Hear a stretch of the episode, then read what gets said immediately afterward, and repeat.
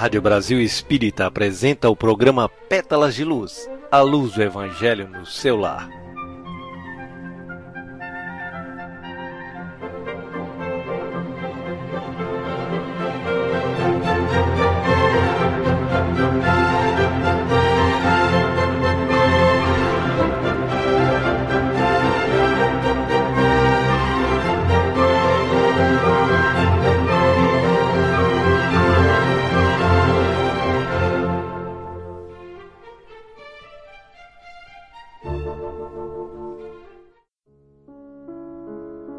Boa noite, Carlo. Boa noite, ouvintes da Rádio Brasil Espírita e a toda a equipe desse maravilhoso veículo de comunicação que permite que possamos transmitir as mensagens do Evangelho segundo o Espiritismo para todo o planeta Terra. Inicialmente, queremos agradecer a Deus pela oportunidade de realização dessa tarefa tão sublime, que é a prática do Evangelho no lar. Essa prática afasta nossas sombras, dando lugar à luz e faz emergir as virtudes latentes em nossos corações. O contato semanal com as lições do Mestre Jesus, compiladas no Evangelho, juntamente com a oração e a união familiar, nos ajuda a sermos pessoas melhores, mais afáveis, serenas e confiantes, para encararmos as desventuras da vida como desafios a serem superados com coragem e perseverança. Somos residentes ainda em um mundo de provas e expiações, e por isso Precisamos nos preparar e nos fortalecer para estarmos sempre equilibrados, tomando decisões que estejam em conformidade com a lei de caridade e amor e que permitam que tenhamos uma consciência tranquila. Isso possibilitará uma existência relativamente feliz. Um dos instrumentos mais eficazes para a obtenção de uma vida harmoniosa é justamente a prática do Evangelho no lar, que traz a luz do conhecimento e do amor esclarecendo sobre a nossa essência divina. Desperta a necessidade de construir a paz em nós e no ambiente em que vivemos e une as pessoas em torno de objetivos nobres. Daí, queridos irmãos, a importância de destinarmos mesmo dia e hora para mantermos o intercâmbio com o alto e preenchermos nosso lar com essas vibrações suaves. Alojamos assim o reino de Deus em nossos corações e ajudamos a orientar nossos filhos e todas as pessoas encarnadas e desencarnadas a seguir o caminho do bem. Convide sua família para a realização desse exercício e, aos poucos, o clima de tranquilidade, de compreensão, paciência, perdão e alegria irão afastando as agitações, as desavenças e o desamor, tornando seu lar um espaço acolhedor, afável e feliz.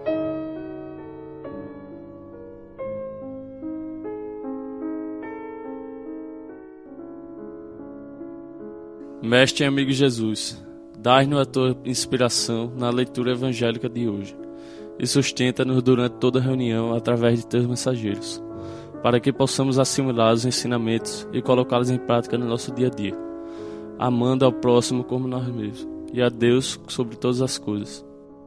Mensagem de Emmanuel, psicografada pelo médium Chico Xavier.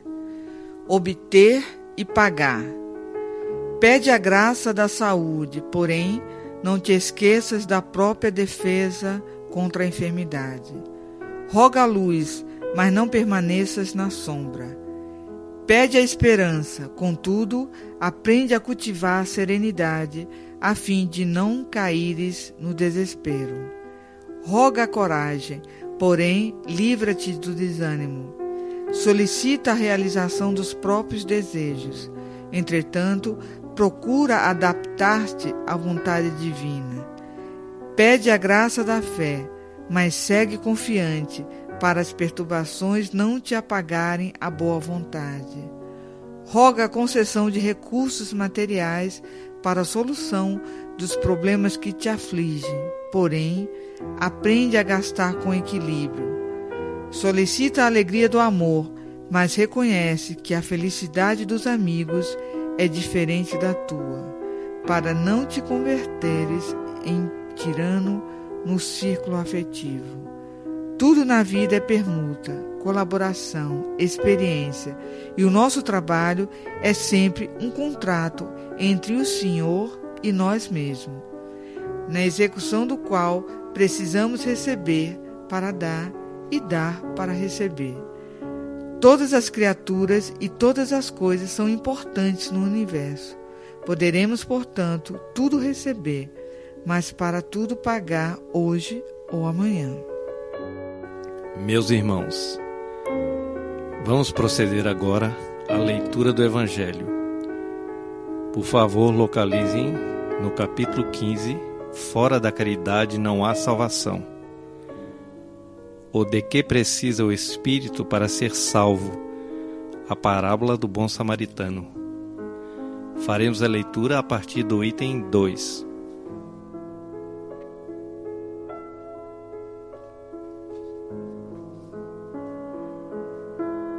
Então, levantando-se, disse-lhe um doutor da lei, para o tentar: Mestre, que preciso fazer para possuir a vida eterna? Respondeu-lhe Jesus: Que é o que está escrito na lei? Que é o que lês nela? Ele respondeu: Amarás o Senhor teu Deus de todo o coração, de toda a sua alma com todas as tuas forças e de todo o teu espírito, e a teu próximo como a ti mesmo. Disse-lhe Jesus: Respondeste muito bem, faze isso e viverás. Mas o homem, querendo parecer que era um justo, disse a Jesus: Quem é o meu próximo? Jesus, tomando a palavra, lhe diz: Um homem que descia de Jerusalém para Jericó caiu em poder de ladrões, que o despojaram, cobriram de ferimentos e se foram, deixando-o semi-morto. Aconteceu em seguida que um sacerdote, descendo pelo mesmo caminho, ouviu e passou adiante. Um levita, que também veio àquele lugar, tendo-o observado, passou igualmente adiante. Mas um samaritano que viajava Chegando ao lugar onde faz, jazia aquele homem e tendo-o visto, foi tocado de compaixão. Aproximou-se dele, deitou-lhe óleo e vinho nas feridas e as pensou. Depois, pondo-o no seu cavalo, levou-o a uma hospedaria e cuidou dele. No dia seguinte, tirou dois denários e os deu ao hospedeiro, dizendo: Trata muito bem deste homem, e tudo o que despenderes a mais eu te pagarei quando regressar. Qual desses três homens te parece ter sido próximo daquele que caíra em poder dos ladrões? O doutor respondeu: Aquele que usou de misericórdia para com ele. Então vai, diz Jesus, e faz o mesmo. Item 3 Toda a moral de Jesus se resume na caridade e na humildade, isto é, nas duas virtudes contrárias ao egoísmo e ao orgulho. Em todos os seus ensinos, ele aponta essas duas virtudes como sendo as que conduzem à eterna felicidade. Bem-aventurados, disse, os pobres de espírito, isto é, os humildes, porque deles é o reino dos céus. Bem-aventurados os que têm puro o coração. Bem-aventurados os que são brandos e pacíficos. Bem-aventurados os que são misericordiosos. Amai o vosso próximo como a vós mesmos. Fazei aos outros o que o que quereríeis vos fizessem. Amai os vossos inimigos Perdoai as ofensas, se quiserdes ser perdoados. Praticai o bem sem ostentação. Julgai-vos a vós mesmos antes de julgardes os outros. Humildade e caridade, eis o que não cessa de recomendar e o que o de que dá ele próprio o exemplo.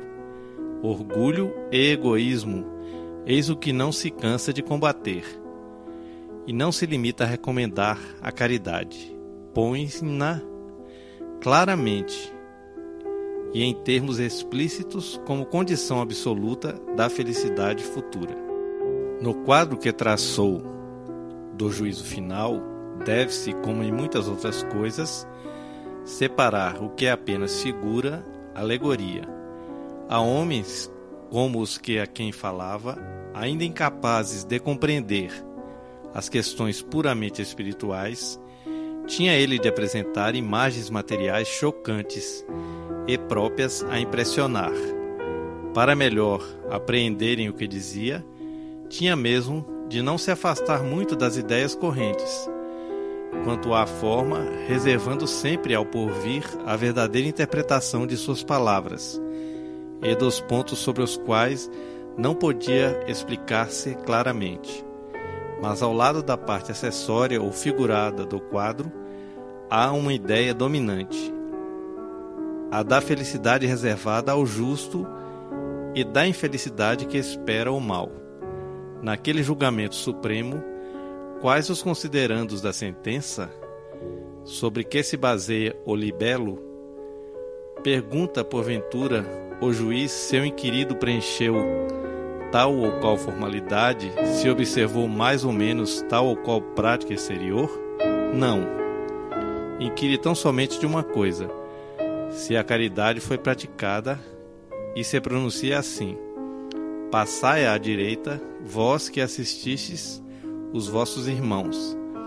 Passais à esquerda, vós que fostes duros para com eles.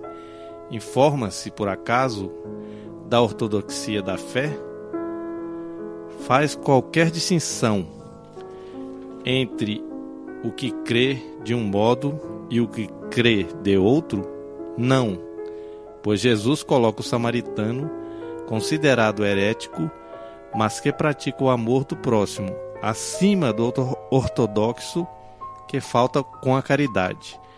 Não considera, portanto, a caridade apenas como uma das condições para a salvação, mas como a condição única.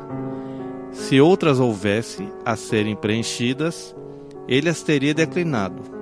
Desde que coloca a caridade em primeiro lugar, é que ela implicitamente abrange todas as outras. A humildade, a brandura, a benevolência, a indulgência, a justiça, etc. E porque é a negação absoluta do orgulho e do egoísmo. Essa mensagem nos fala da caridade e humildade. Jesus coloca claramente que a prática da caridade é a única condição para a salvação, posto que esta virtude abrange todas as outras: humildade, brandura, benevolência, indulgência, justiça e outras, que, se praticadas, fazem desaparecer o orgulho e o egoísmo, nos transformando em pessoas melhores. O que vocês acham? Façam suas reflexões por alguns minutos.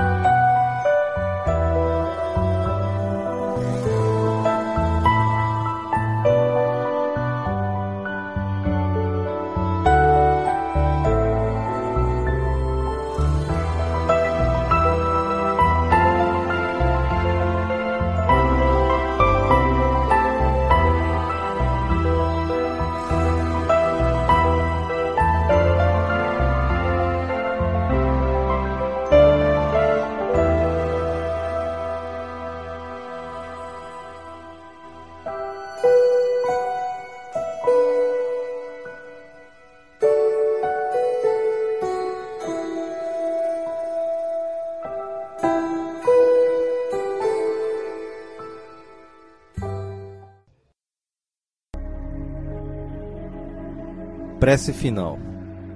Agradecemos, Jesus, pela bênção da vida e pela oportunidade maravilhosa de mais uma vez estarmos na escola da terra. Obrigado pela saúde que nos dá forças para o trabalho, pelo pão nosso de cada dia, pela amizade que completa nosso ser com energias gratificantes do amor entre os irmãos do caminho. Muito obrigado, Senhor, pelo lar que nos acolhe protegendo-nos das intempéries da natureza, dando-nos a segurança perante os embates da vida, pelo seu cuidado constante, pela intuição que nos conduz nos caminhos seguros, pelas vibrações que sustentam o nosso ser e pelas energias que nos abastecem de forças para seguir mais essa jornada de forma equilibrada e tranquila. Ajuda-nos a construir um mundo melhor de onde o mal seja banido de vez, e somente o amor prevaleça. Ajuda-nos a eliminar em nós o egoísmo, que nos impede de estender os braços para ajudar nossos irmãos, e sermos caridosos e construirmos um mundo fraterno e de paz. Fluidifica Jesus, a água posta sobre a mesa, transferindo a ela as boas energias do alto, de forma que ela possa ser benéfica ao nosso corpo e nossa alma dando-nos saúde, alegria e bem-estar. Obrigado pela realização de nossos trabalhos, onde sentimos a vibração suave de suas emanações. Agradecemos ainda pelos nossos irmãos que compartilharam essa missão conosco no dia de hoje, com suas vibrações amoráveis. Possam todos receber neste momento partículas dessa força de luz. Que esta paz que nos está sendo dada possa nos fortalecer para prosseguirmos em nossas jornadas no dia de amanhã, com fé, esperança, coragem e alegria. Que assim seja.